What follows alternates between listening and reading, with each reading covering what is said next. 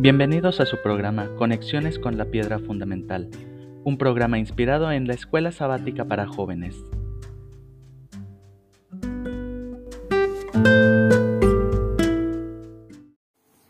Hola mis hijitos preciosos, mis nietecitos lindos. Aquí su, abuelo listo para comentar la lección número 6, el primer mártir cristiano. Es la lección de jóvenes de la escuela sabática. Estamos en el primer trimestre de 2022. Se trata de estudiar eh, el libro de los Hechos de los Apóstoles, los capítulos 10 y 11, eh, que tienen, que tratan estos temas. Que Dios nos ayude a presentarles a ustedes un tema que pueda conmover sus corazones. Para estudiar esta lección valdría la pena recordar la profecía de las 70 semanas de Daniel 9, 24 y 27, para ver la mano de Dios al timón de la historia sagrada y de nuestra historia personal. La profecía empieza diciendo 70 semanas están determinadas para tu pueblo. Aplicando el método historicista de interpretación profética, este período empezó en el año 457 a.C., con el decreto de Artajerjes.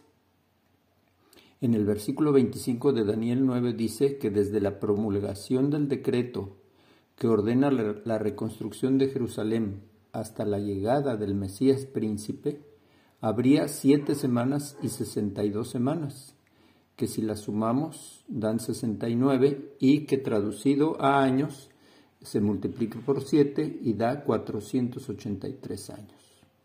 Entonces, desde el decreto en el 456 más 483 años, llegamos al año 27 después de Cristo.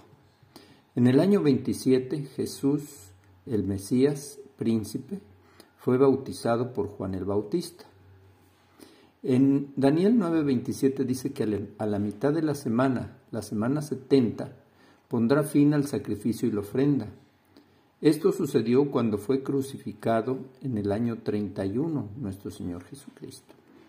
Por lo tanto, la terminación de la septuagésima semana fue en el año 34 después de Cristo con el apedreamiento de Esteban. Fue en el día del Yom Kippur que Israel fue desechado como nación. Esteban fue el último mensajero de Dios para Israel. De allí en adelante, mediante la persecución, el Evangelio fue llevado como semillas por el viento de Jerusalén y Judea a Samaria, empezando por el ministerio de Felipe el Evangelista y a lo último de la tierra a través del etíope que se encontró en el camino. Eh, Esteban era uno de los siete diáconos, un hombre lleno de fe y del Espíritu Santo, eh, que presentó las escrituras con gran poder y confundió a sus opositores, pero es falsamente acusado de blasfemias contra la ley y contra el templo. En el capítulo 7 del libro bíblico de los Hechos de los Apóstoles, se le permite a Esteban responder contra la acusación de blasfemia y demuestra que Abraham adoró a Dios correctamente y cómo escogió Dios a los patriarcas antes de que naciera Moisés y de que el tabernáculo y el templo fueran construidos. Que fue Moisés, que Moisés testificó de Cristo y que todas las ceremonias externas fueron ordenadas de acuerdo con el modelo celestial para existir solo un poco de tiempo. Esteban eh, reprende su rebelión al haber dado muerte a Cristo, el justo, de quien los profetas predijeron que vendría al mundo. Esteban, que es apedreado, encomienda su espíritu a Jesús y ora e intercede por el bien de sus enemigos. Qué asombroso espíritu el de Esteban. En el capítulo 8 Dice del, libro bíblico de los Hechos de los Apóstoles, dice que por causa de la persecución en Jerusalén, la iglesia es establecida en Samaria. por la predicación de Felipe el diácono, quien predicaba, hacía milagros y bautizaba a grandes multitudes, incluyendo a Simón el mago, quien engañaba a muchos. Pedro y Juan llegan para confirmar y aumentar la iglesia mediante la oración y la imposición de las manos. Simón ofrece comprar el don del Espíritu Santo y Pedro lo reprende duramente por su hipocresía y avaricia y le aconseja que se arrepienta de su pecado. Luego regresa a Jerusalén. El ángel del Señor envía a Felipe a enseñar y a bautizar al eunuco etíope. Tenemos varios pasajes y me gustaría que consideráramos el objetivo de cada pasaje que vamos a estudiar. Este, estamos estudiando el libro de los Hechos de los Apóstoles, tanto el libro bíblico como el libro del Espíritu de Profecía, que tienen el mismo nombre. Primeramente, el ministerio de Esteban. El objetivo de esta es mostrarnos que Esteban fue el último mensajero de Dios para Israel. Al no escucharlo y matarlo, Israel selló su destino y fue desechado como pueblo de Dios de acuerdo con la profecía de las setenta semanas. También tiene el objetivo este pasaje mostrarnos que el juicio y la muerte de Esteban tienen gran similitud con la muerte y el juicio de Jesús. Es asombroso, vamos a ver detalles de eso. El, siguiente pasaje es el ministerio de los creyentes tiene como objetivo mostrar cómo Dios utilizó la persecución como un elemento en favor de la difusión de las buenas nuevas del Evangelio, como semillas llevadas por el viento. Quiero decirles, mis nietecitos queridos, que este comentario no sustituye la necesidad que tienen ustedes de estudiar su lección. Toda la semana deberíamos de estudiar nuestra lección de escuela sabática y este es solo un comentario que complementa ese estudio. Ahora hablemos del ministerio de Felipe. Eh, tiene como objetivo mostrar cómo Dios condujo, a veces milagrosamente, a Felipe para ir y hacer discípulos en Samaria, donde Jesús había sembrado la semilla de la palabra en la samaritana. Y además Felipe fue a atender a un alto funcionario de la corte de Etiopía el pasaje quiere mostrarnos que debemos prepararnos para ayudar a los honestos buscadores de la verdad, aprovechando los recursos bíblicos disponibles. Felipe encontró un hombre que administraba el tesoro real, pero el evangelista le ayudó a este tesorero a encontrar un tesoro mayor, el tesoro de la salvación en Cristo. Vamos a hacer una pausa y continuamos en un momento más. Danielito, Davidcito, Cris, Mateito, Elías y Marián. Aquí su titón listo para continuar el estudio de nuestra lección 6 de escuela sabática que se llama El primer mártir cristiano. El texto clave de esta lección está en el libro bíblico de Hechos de los Apóstoles capítulo 6 versículos del 8 al 10 y dice, Esteban, hombre lleno de gracia y del poder de Dios, hacía grandes prodigios y señales milagrosas entre el pueblo. Con él se pusieron a discutir ciertos individuos de la sinagoga llamada de los libertos. Como no podían hacer frente a la sabiduría ni al espíritu con que les hablaba Esteban, y allí se queda el versículo, ¿verdad? Ahora consideremos una porción del espíritu de profecía que está en el libro de los Hechos de los Apóstoles, la página 81. Dice, mientras Esteban se hallaba frente a frente con sus jueces para responder a la acusación de blasfemia, brillaba sobre su semblante un santo fulgor de luz, y todos los que estaban sentados en el concilio, puestos los ojos en él, vieron su rostro como el rostro de un ángel. Imagínense ustedes que ven una persona que tiene rostro de ángel.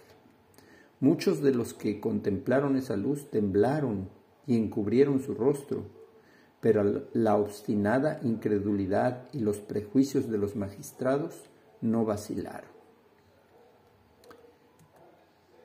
Eh, tenemos esta, esta historia, son fascinantes realmente y vale la pena estudiarlas con cuidado tanto en la Biblia como en el espíritu de profecía. Em, tenemos entonces el juicio y la condena de Esteban tuvo grandes similitudes con los de nuestro Señor Jesucristo, que se ven comparando Lucas con el libro de Hechos.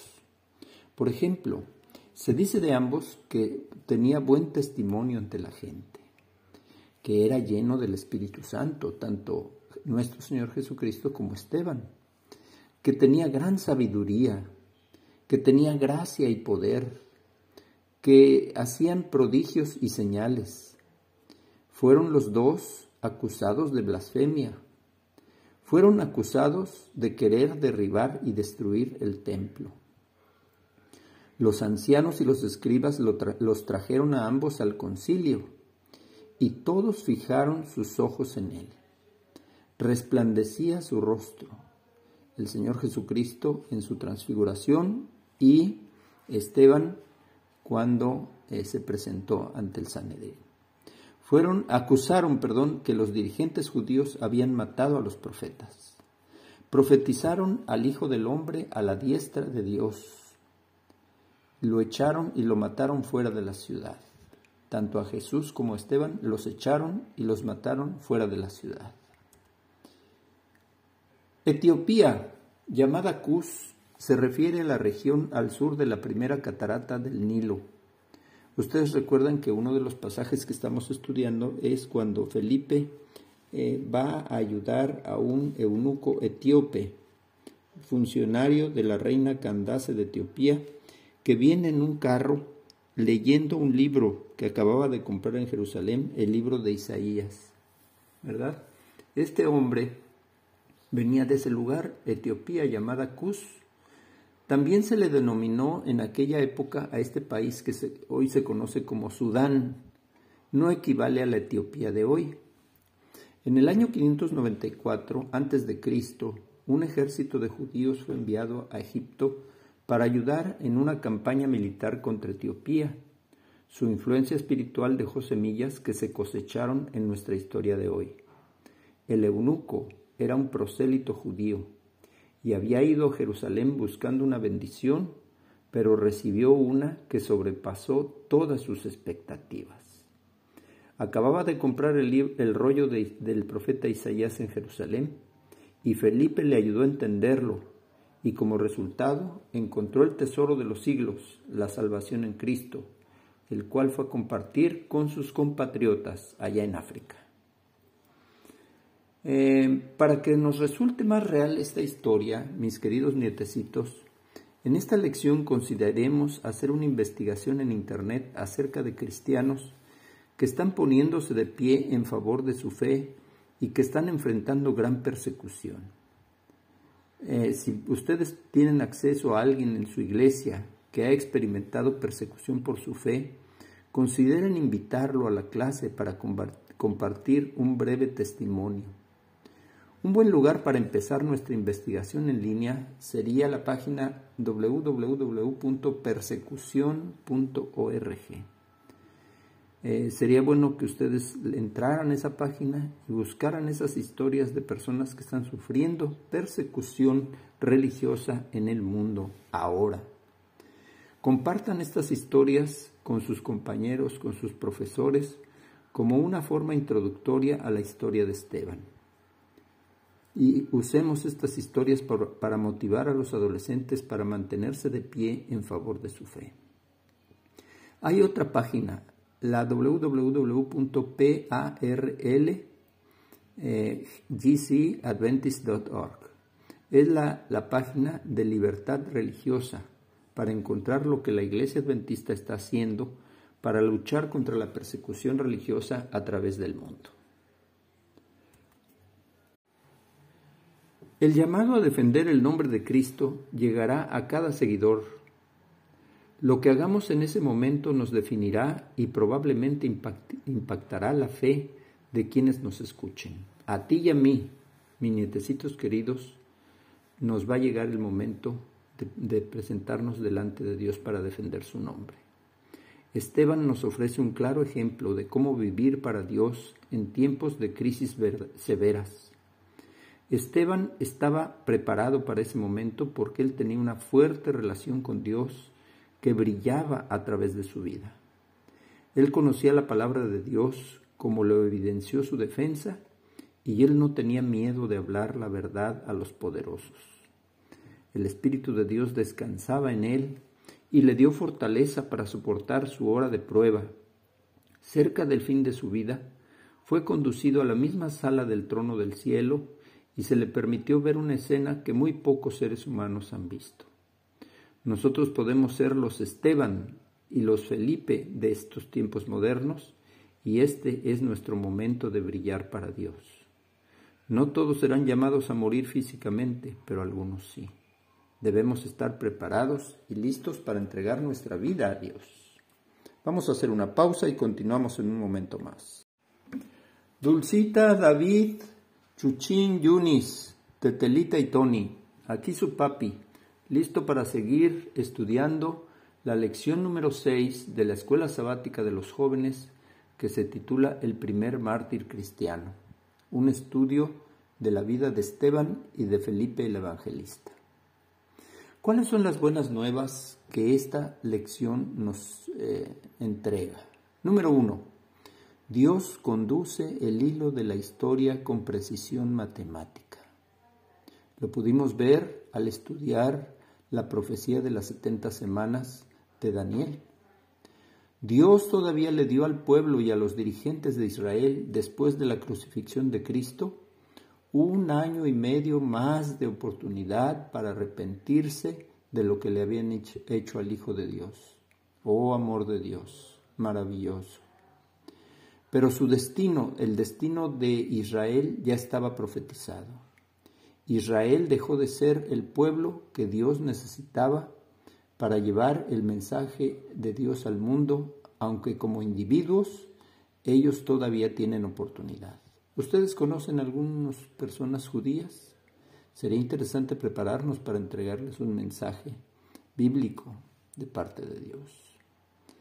Otro punto importante, otra buena noticia de la lección es que Esteban fue tan fiel que su historia es muy parecida a la de nuestro Señor Jesucristo.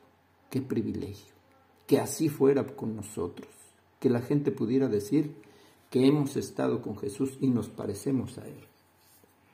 Saulo de Tarso, esta es la quinta buena noticia de la lección. Saulo de Tarso fue una de las pocas personas que fueron ganadas para Dios como resultado del ministerio de Esteban, aunque Saulo autorizó y apoyó el apedreamiento de Esteban. Qué ironía tan grande.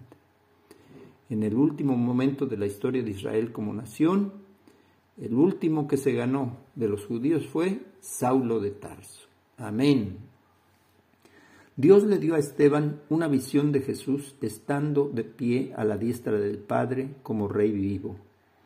Esta visión, si nosotros llegamos a tenerla, y es lo que le vamos a pedir a Dios que nos conceda, esta visión nos consolará también a nosotros, humildes siervos de Dios, en el tiempo de angustia que viene en camino. La séptima buena noticia de nuestra lección es que los primeros creyentes sufrieron persecución, pero Dios utilizó esa calamidad para que el mensaje del Salvador resucitado volara como semillas llevadas por el viento. Que así sea con nosotros también. Y la octava buena noticia de esta lección dice que a nosotros se nos invita a vivir un ministerio que esté a la altura de estos hombres y mujeres de Dios compartiendo el tesoro celestial que se nos ha confiado, la redención de la raza humana. Hagamos nuestra oración familiar. Padre bueno, gracias Señor, porque tú tienes control total de la historia humana, como lo vimos en la profecía de las setenta semanas que se cumplió con el apedreamiento de Esteban. Te pedimos humildemente que tomes control de nuestra vida, así como tuviste control de las vidas de estos héroes de la fe. Ayúdanos a ser fieles, tan fieles como Esteban y Felipe, para que podamos cumplir con el ministerio que nos has encomendado como siervos tuyos, y así mucha gente pueda voltear los ojos a ti para encontrar la salvación eterna de sus almas. Ayúdanos, Señor, a cultivar un carácter como el de Esteban, para que la gente pueda decir que nos parecemos a Jesús. Danos una visión diaria de Él, viniendo en la gloria de su Padre. Esta visión nos consolará a los humildes siervos de Dios en la hora de angustia que se aproxima a este mundo que está por terminar su historia. Ayúdanos para que con persecución o sin ella nos ocupemos con fervor en llevar tu palabra como semillas que lleva el viento. Ayúdanos a vivir un ministerio que esté a la altura de los Esteban y de los Felipe. Que podamos repartir generosamente el tesoro celestial y muchas almas encuentren el camino de la salvación. Yo iré y serviré como Esteban y Felipe. Amén. Les mando un beso y un abrazo, mi deseo de tener un feliz sábado y tápense porque el frío está feo. Hasta la próxima.